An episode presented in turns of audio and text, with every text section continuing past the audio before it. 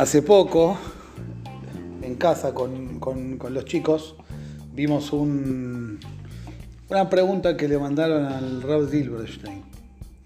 Entonces dice que una persona tenía jaqueca, dolor de cabeza muy fuerte, y no sabía cómo curarse. Entonces este hombre fue a un médico.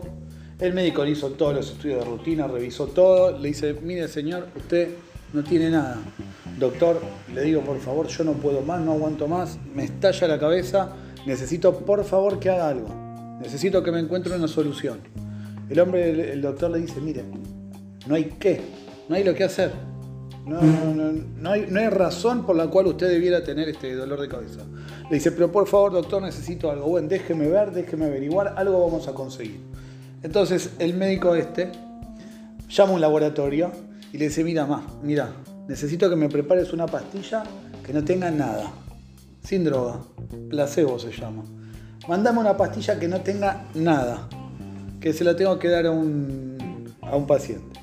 Entonces el doctor trae la, recibe la pastilla y le dice al, al paciente, mire señor, la verdad que estuve averiguando, conseguimos un tratamiento para su jaqueca, pero sale 500 shekels. 500 por 50, multiplique, 500 shekels. El hombre desesperado como estaba le dice, no hay problema, lo que haya que pagar. Paga 500 shekels el frasquito, entonces se toma la pastilla durante todo un mes. Llega después de un mes al chequeo le dice, doctor, no sé cómo agradecerle porque no tengo más dolores. Estoy completamente curado gracias a usted, gracias a la pastilla que me dio. Entonces al doctor le empieza a dar cargo de conciencia. ¿Está bien? Y entonces dice, bueno, lo curé, pero lo estafé, porque le vendí humo. Entonces le va a preguntar a Rab, y le dice, Rab, ¿me puedo quedar con la plata o no? Los 500 shekels que le cobré, ¿me los puedo quedar o no? Le dijo el Rab, mira, te los podés quedar. ¿Por qué? Porque este hombre, si no creía que realmente esto lo iba a curar, si no se convencía de que esto lo iba a curar, nunca se hubiese curado. Entonces vos cobrándose los 500 shekel, es como que le diste esa valoración y le permitiste entender que era importante. Y gracias a eso se terminó curando. Entonces por eso te puedes quedar con la plata. ¿Está bien? Así le contestó. Quiere decir, para nosotros, que hay un montón de cosas que quizás nosotros sabemos, conocemos, damos por sentadas, entendemos que son obvias, pero quizás no les sabemos dar la correcta valoración, apreciarlas como realmente se las debe apreciar. Y cuando uno aprecia esas cosas que ve como comunes y que ve como sobreentendidas y que ve como obvias, de la forma en la que realmente lo debiera ser, la experiencia y la sensación es absolutamente distinta. ¿Qué es lo que quiero decir? Nosotros sabemos que en lo que llamamos el mundo de la afuera hay mucha confusión, hay mucho mareo. Entonces, como en el afuera hay mucha confusión y hay mucho mareo, muchas veces se cree que la mejor forma de evitar los problemas es no hablar de ciertas cosas. ¿Está bien o no? Para no confundirme, para no marearme. Entonces, esto es así y esto es así y esto es así. Y no se pregunta, no se analiza, no se cuestiona, no se trata de entender porque realmente se toma quizás como una estrategia de autodefensa para protegernos. Pero al no sentarnos a analizar esas cuestiones, esas cosas, no podemos tomar la verdadera dimensión y el verdadero valor que tienen. Entonces es muy importante eh, hablar de todas las cuestiones, hablar de lo que nos pasa a nosotros como personas, ¿Por qué surgió la idea de armar un grupo con, con Abrehim? ¿Está bien? O con gente que son más Benetorá. Quizás la gente que está un poco afuera del sistema entiende que hay un montón de cosas para ver, para analizar, que la Torah tiene para brindarle en la vida.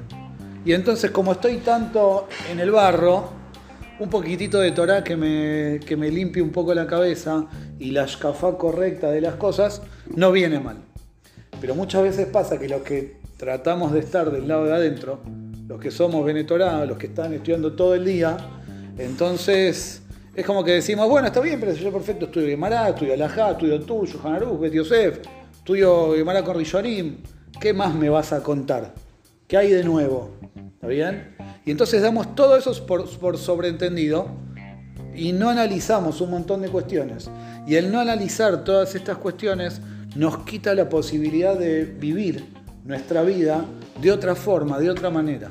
Y eso tiene que ver con la importancia de hablar las cosas claramente. Por ejemplo, ayer, mi señora no me va a dejar mentir, nos habíamos sentado a comer y sonó el timbre. Una vecinita que necesitaba eh, pan rallado. ¿Está bien? Entonces tocaron el timbre, están, están tocando el timbre. Eso fue lo que yo dije en la mesa. ¿Quién se levantó a abrir la puerta? Cuando dije están tocando el timbre. ¿Quién fue que se levantó a abrir la puerta? Nadie. Nadie se levantó. Y entonces, ¿cuál es el problema? ¿Realmente tan, tan mal educamos a nuestros hijos que avisamos que están tocando el timbre y no se levantan a abrir la puerta? ¿Qué fue lo que pasó? ¿Qué falló? ¿Qué es lo que está fallando ahí? Cuando nosotros decimos están tocando el timbre, sí, están tocando el timbre. Es verdad, están tocando el timbre. Va, tenés razón, están tocando el timbre. ¿Qué crees que haga? Están tocando el timbre y, no estoy, reconozco, que no estoy diciendo, bueno, ¿quién se levanta a abrir la puerta? Describí que están tocando el timbre. Entonces nadie se hace cargo. ¿Está bien? Entonces cuando muchas veces no hablamos de las cosas y las damos por sobreentendidas y suponemos que debiera ser así, ¿se entiende lo que quiero decir? Entonces queda en el aire queda muy abstracto y realmente no lo podemos disfrutar y vivir. Menos mal que Goy, ¿Eh? menos mal que Goy cuando le dicen Shambata hace calor se da cuenta. Yo te digo que a nosotros nos han contestado, sí señora, qué calor que hace. ¿Hace un calor? Sí señora, qué calor que hace. Depende del grado de... ¿Está bien? Pero a lo que me refiero es, a lo que me refiero es que muchas veces y perdón por lo que voy a decir, es como que nos preparamos para, lo que es el casamiento, la futura vida de pareja, filosofamos sobre lo que va a ser cuando vengan los hijos y cómo ser padres y todo, y nos acercamos hasta el, o nos acercan también, hasta el borde del precipicio y nos empujan. ¿Está bien? Y ah, bueno, a ver, empezá a letear a ver si volás. ¿Está bien? Y a veces se nos hace necesario tener un espacio para hablar ciertas cuestiones o para, como hablamos con algunos, para generar el espacio para que después se hablen. Esto es la idea de este encuentro es abrir una puerta para que si necesitamos después hablar quizás algunas cuestiones más puntuales, más, más eh, en privado, en el mano a mano, el canal esté abierto. Se entienda que estamos a disposición y que estamos para eso. También ese es el objetivo de este encuentro cuando hablamos de lo que se conoce como Shalom Bait, ¿está bien? La imagen que todo el mundo nos hacemos, a ver, vamos a decirlo así. Imaginemos que en el colegio tenemos que reunirnos con, con unos papás y les tenemos que sugerir, pasa, ¿no? Les tenemos que sugerir que inicien algún tipo de tratamiento psicológico con su hijo. ¿Qué? ¿Ustedes me están diciendo que mi hijo está loco? No, no, en serio, eh, yo no lo digo riéndome. ¿Ustedes me están diciendo que mi hijo está loco? No, señor, su hijo no está loco. Pero su hijo necesita ciertas herramientas que alguien le puede dar, que evidentemente nosotros desde el colegio le podemos brindar, pero él necesita algo más personalizado. Usted desde su casa no se lo puede dar, entonces por eso le sugerimos que tenga alguien que le dé una mano. Entonces cuando hablamos de Shalom Bait, entonces la gente dice, ah, si voy a un shiur y el tema suena a Shalom Bait, es porque en mi casa vuelan platos. Entonces como yo no me quiero colgar ese cartel de que en mi casa vuelan platos, no quiero ir. ¿Se entiende? Necesitamos negarlo, ¿está bien? Porque lo sentimos como algo, raro, extraño. Yo no quiero jugar en ese equipo, ¿está bien? Entonces necesitamos negarlo. El Shalom Bait, como se habla en general, no son recetas mágicas, ¿está? Para que no haya problema y todo fluya. El Shalom Bait, la palabra Shalom, que nosotros traducimos como paz, tiene que ver con Shelemut, con, eh, por decirlo de alguna forma, perfección, plenitud, buscar, intentar que algo sea lo más similar a la perfección posible. Entonces cuando nosotros hablamos de Shalom Bait, no es el Shalom en el sentido de hagamos las paces porque nos estamos matando. Es juntos, juntos, al principio somos dos y después somos todos los que se vienen sumando, busquemos ese Shelemut, busquemos lograr que todo sea lo más armonioso posible. Eso también es algo que quiero aclarar y que es muy importante. El hecho de que abramos un espacio para hablar de lo que tiene que ver como personas, como seres humanos que somos, de lo que es la vida de pareja, compartiendo un espacio que es nuestra casa, con los hijos que van viniendo, ¿está? Con la responsabilidad que todo eso genera, con los recursos y herramientas que tenemos que tener para generar eso. Porque no es mágico, nadie nace sabiendo. Entonces la idea es que los que ya nos tropezamos, bien? podamos evitarles algunos tropiezos a los, que, a los que vienen después. Aunque yo reconozco que de joven a mi mamá siempre le decía, deja, me decía, te vas a chocar contra la pared, y yo le decía, déjame que me choque yo. Porque uno quiere tener su propia experiencia, es verdad. Pero la idea es abrir un espacio donde también podamos, no porque uno tenga toda la experiencia, uno todavía es joven. Sí, pero la idea es que realmente juntos busquemos cuáles son esas herramientas que nos van permitiendo lograr ese Yelemut, esa perfección, ¿está bien? En el sentido más imperfecto de la palabra. No somos robots, no somos maquinitas. Nuestra casa no va, no va a funcionar sobre rieles como si fuera un, un trencito. Siempre va a haber cuestiones, siempre va a haber cosas que surjan, pero la verdadera sabiduría del ser humano está en ver cómo reacciona ante las dificultades. Cuando no hay dificultades, ¿sabes qué? Yo cuando estoy tranquilo, soy genial. El problema es cuando me enojo. Está bien, pero la prueba está justamente ahí. Cuando te enojas, ¿cómo solucionás la cuestión del enojo? ¿Cómo lo resolvés? Entonces, la idea del Yeremut, de la plenitud, es ante las dificultades, ante los desafíos que se nos van presentando, cómo vamos reaccionando, cómo lo vamos resolviendo entre todos, porque la casa es un equipo, bien todos jugamos y todos deberíamos tirar para el mismo lado, entonces cómo entre todos podemos buscar y acercarnos a ese ideal.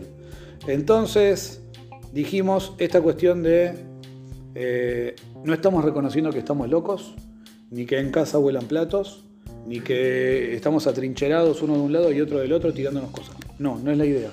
Sino que la idea es buscar la forma de que nuestra experiencia como seres humanos, como personas que somos, al margen de que tenemos más Torah que otras personas.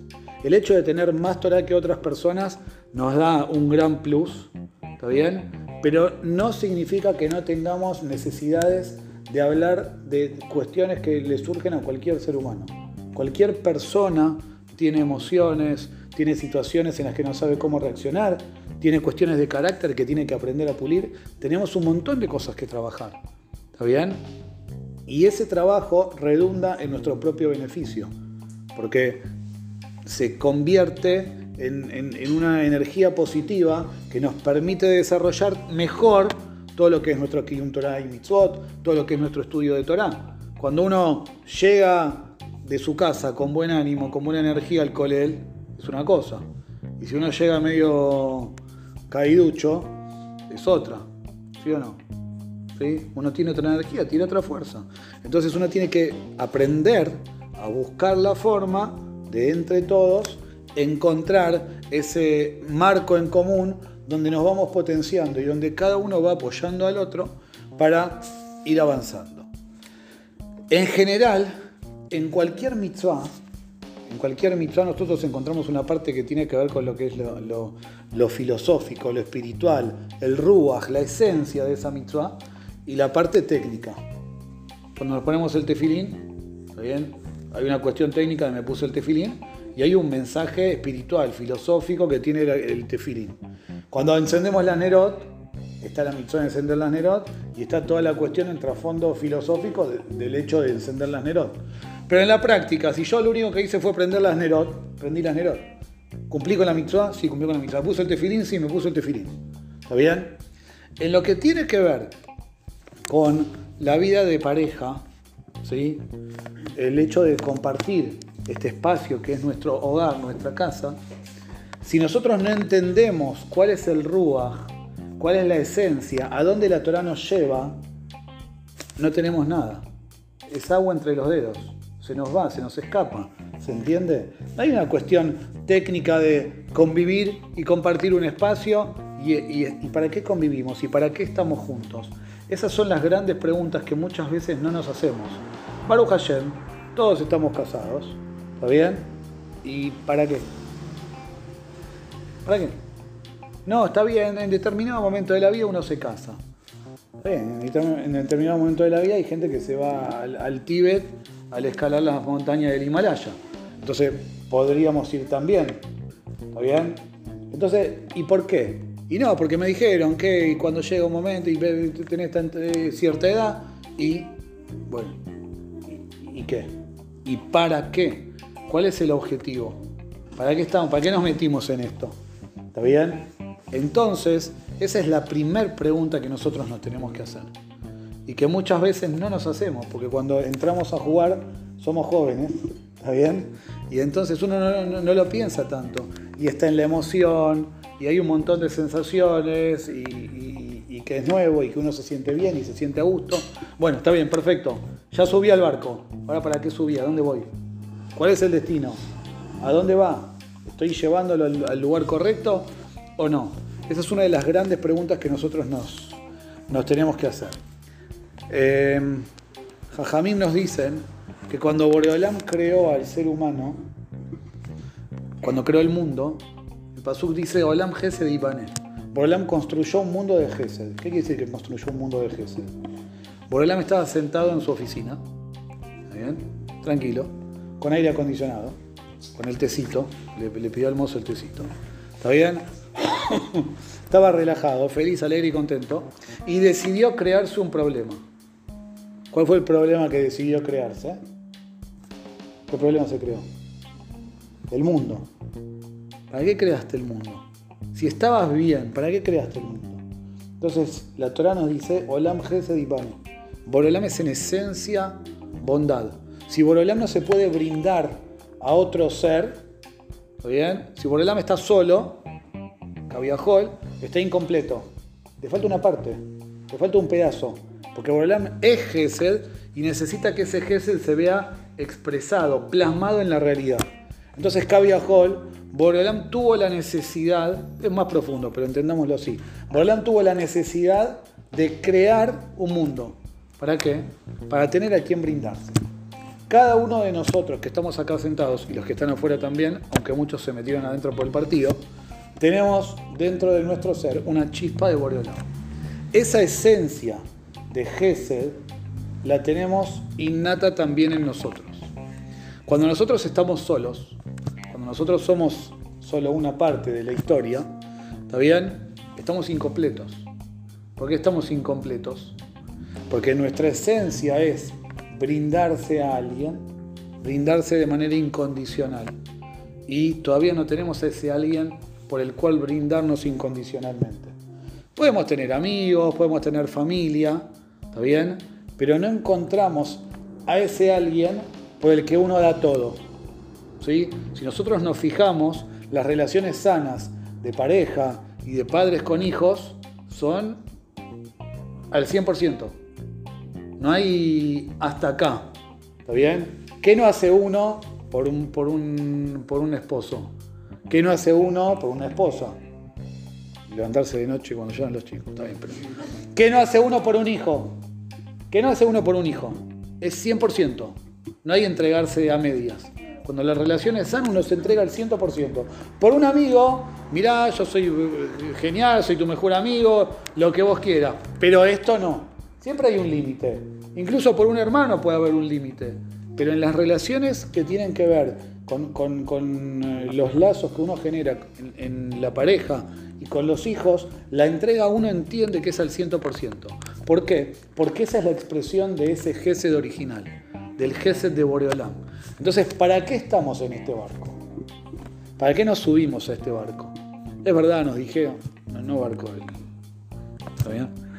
Entonces, ¿Para qué estamos acá? Porque hay una necesidad. El ser humano tiene una necesidad. Desgraciadamente, de la pared para afuera, la gente cree que uno se casa para recibir. Uno se casa para ver qué puede sacar como rédito de la relación con el otro. ¿Está bien? Me va a dar, me va a atender, me va a querer, me va, me va, me va, me va. Cuando nosotros nos casamos, de acuerdo a la Shkafá de la Torah, la filosofía de la Torah, nos casamos porque tenemos una necesidad infinita de brindar. Necesitamos encontrar a esa persona por la cual dar todo, dejar todo. ¿Está bien? Y después ese entregar todo por el otro, ¿está bien? Se traduce Bezrat Hashem con el paso del tiempo, ¿sí? en su momento, con las próximas generaciones, donde uno está dispuesto a entregar y a dejar todo. Ese es el concepto de, relación para la Torah.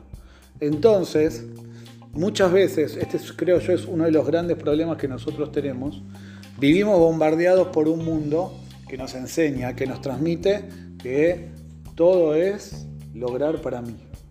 Si puedo, miro mi propio ombligo. Busco lo que puedo obtener, busco lo que puedo lograr, busco el rédito que puedo sacar. Y la Torah nos dice, señores, y señoras, la relación de pareja ¿sí? está basada en el, en el dar, no en el recibir. Nunca, nunca.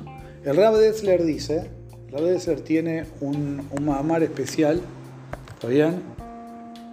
Y él dice que existen dos clases de personas en el mundo.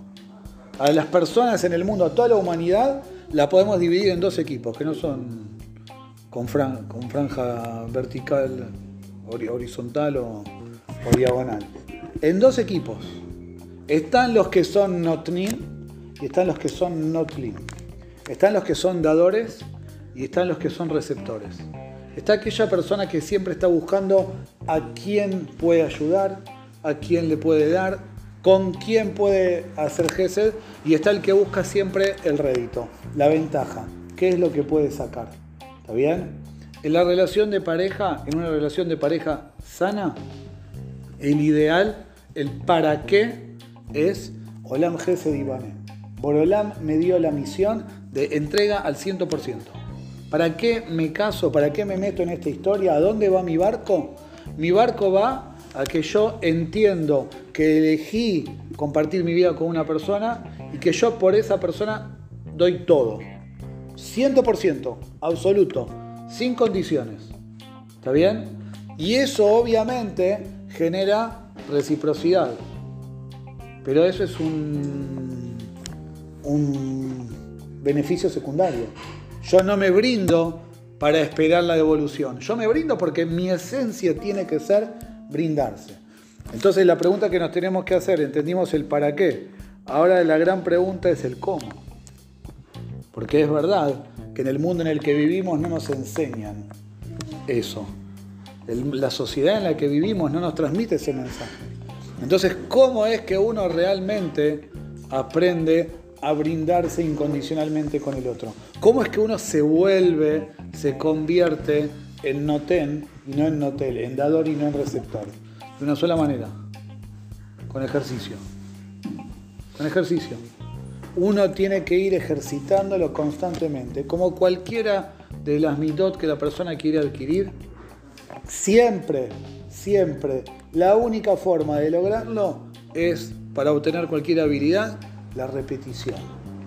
La repetición quiere decir que yo hoy no tengo ganas de,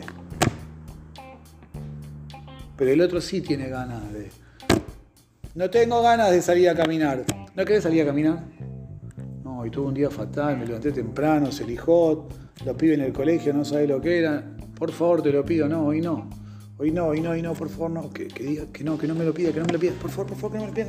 Por, por favor, te lo pido. Leo un tehilim, que no me lo pida. ¿Está bien? No quiero, no tengo ganas. Pero lo voy a hacer. Lo voy a hacer. ¿Está bien o no? ¿Sabes qué? Eh, la verdad, hoy tengo ganas de comer milanesa ay, pero yo ya tenía preparada la tortilla de papa. O sea, hace falta. Hay que empanar, hay que... Es todo un lío. Tanto lío. Mañana. mañana. Bueno, no, ¿sabes qué? Si tenés muchas ganas, lo hago. ¿No, no pasa? ¿No pasa? Si tenés, si, si tenés muchas ganas, lo hago. Si necesitas, lo hago. Son ejemplos, son ejemplos. Pero el punto es, el punto es que nosotros nos tenemos que acostumbrar a generar este cambio. Es triste que muchas veces se generan por estas cuestiones, eh, llamémosle, enfrentamientos. ¿sí? Y después se llega a la, famosa frase, porque vos siempre o porque vos nunca, ¿está bien? Las famosas generalizaciones, el siempre y el nunca, porque vos siempre esto y vos nunca lo otro. ¿Sí? ¿Por qué? Porque se dan ciertas situaciones en las que uno debiera ceder, las que uno tendría que ceder y no cede. Y eso va dejando la marca de que, ah, mira, cuando le pedí esto no se dio. Y cuando le pedí lo otro tampoco se dio. Y quizás fueron tres veces. ¿Está bien? Pero tres ya acá, ¿no? O acá de rep y con dos alcanza. Entonces ya eso se convierte en siempre se convierte en nunca. Entonces, para llevarnos hoy, ¿está bien? Eh, entender que este espacio es un espacio que todo, creo yo, creo yo, lo hablamos también con el Rometa, creo yo todos lo necesitamos. ¿Sí? No es que nada más el que está fuera del sistema, por llamarlo de alguna forma, al estar en el Kodesh, lo necesita y los que estamos dentro y en el ambiente no lo necesitamos. Es algo que todos necesitamos y al revés, mientras más Torah tenemos, más lo necesitamos aún. Porque como dije antes, hay cosas que se dan por sobreentendido, que se creen que, bueno, está bien, esto es así y listo y ya está, y no hace falta, y no nos damos el espacio para, conversar de estas cuestiones. Y como primer tarea, trajimos dos preguntas molestas. La primera pregunta molesta es el para qué. Dijimos que el para qué es porque somos a imagen de Boreolán. Y como somos a imagen de Boreolán, eso representa entrega al 100% y esa es parte del para qué, es la esencia del para qué estamos en este viaje. Y la segunda pregunta molesta era el cómo, y creo que es la más incómoda de todas. El cómo es con la repetición constante, con el trabajo todo el tiempo de ir viendo cómo puedo brindarme por el otro. Cómo a pesar de que hoy no tengo tantas ganas, no tengo tanta fuerza, bueno, la poca energía que tengo la voy a canalizar en que el otro se sienta a gusto, en ceder por el otro. ¿sí? Y siempre, termino con esto, el Rav Steinman siempre decía, como decía Rav Steinman, de levater nunca se pierde. A pesar de lo que se cree de la pared para afuera, que el que se calla la boca, que el que cede, que el que le brinda al otro es un pobrecito, es un misquén, ay, se aprovechan de vos, sos un bobo. Esa te la dicen y te la creíste, claro. Rav Steinman decía, de levantar nunca más De ceder, la persona nunca pierde. Porque eso realmente le permite a la persona tener relaciones sanas, saber brindarse al otro, asemejarse a Boreolam, ¿sí? Que esa es en definitiva nuestra misión, el sentido por el cual estamos acá. De nuevo, gracias a todos por estar. Sé que es un horario complicado para todos, ¿está bien? Pero nuevamente, gracias por haberse tomado el tiempo, gracias por haber eh, venido y que Bezrat Hashem sea el comienzo de una, una idea que creo yo que puede sumar mucho. Y de nuevo, como les dije antes, esto es en grupo, pero el canal queda abierto. Si alguien necesita, el contacto está para lo que haga falta. Así que bueno, Bezrat Hashem y gracias a, a mi Huou, ¿está? Que fue el propulsor y el que, el que me metió el, el bicho en la cabeza para empezar a moverlo. Gracias a todos. Está grabado.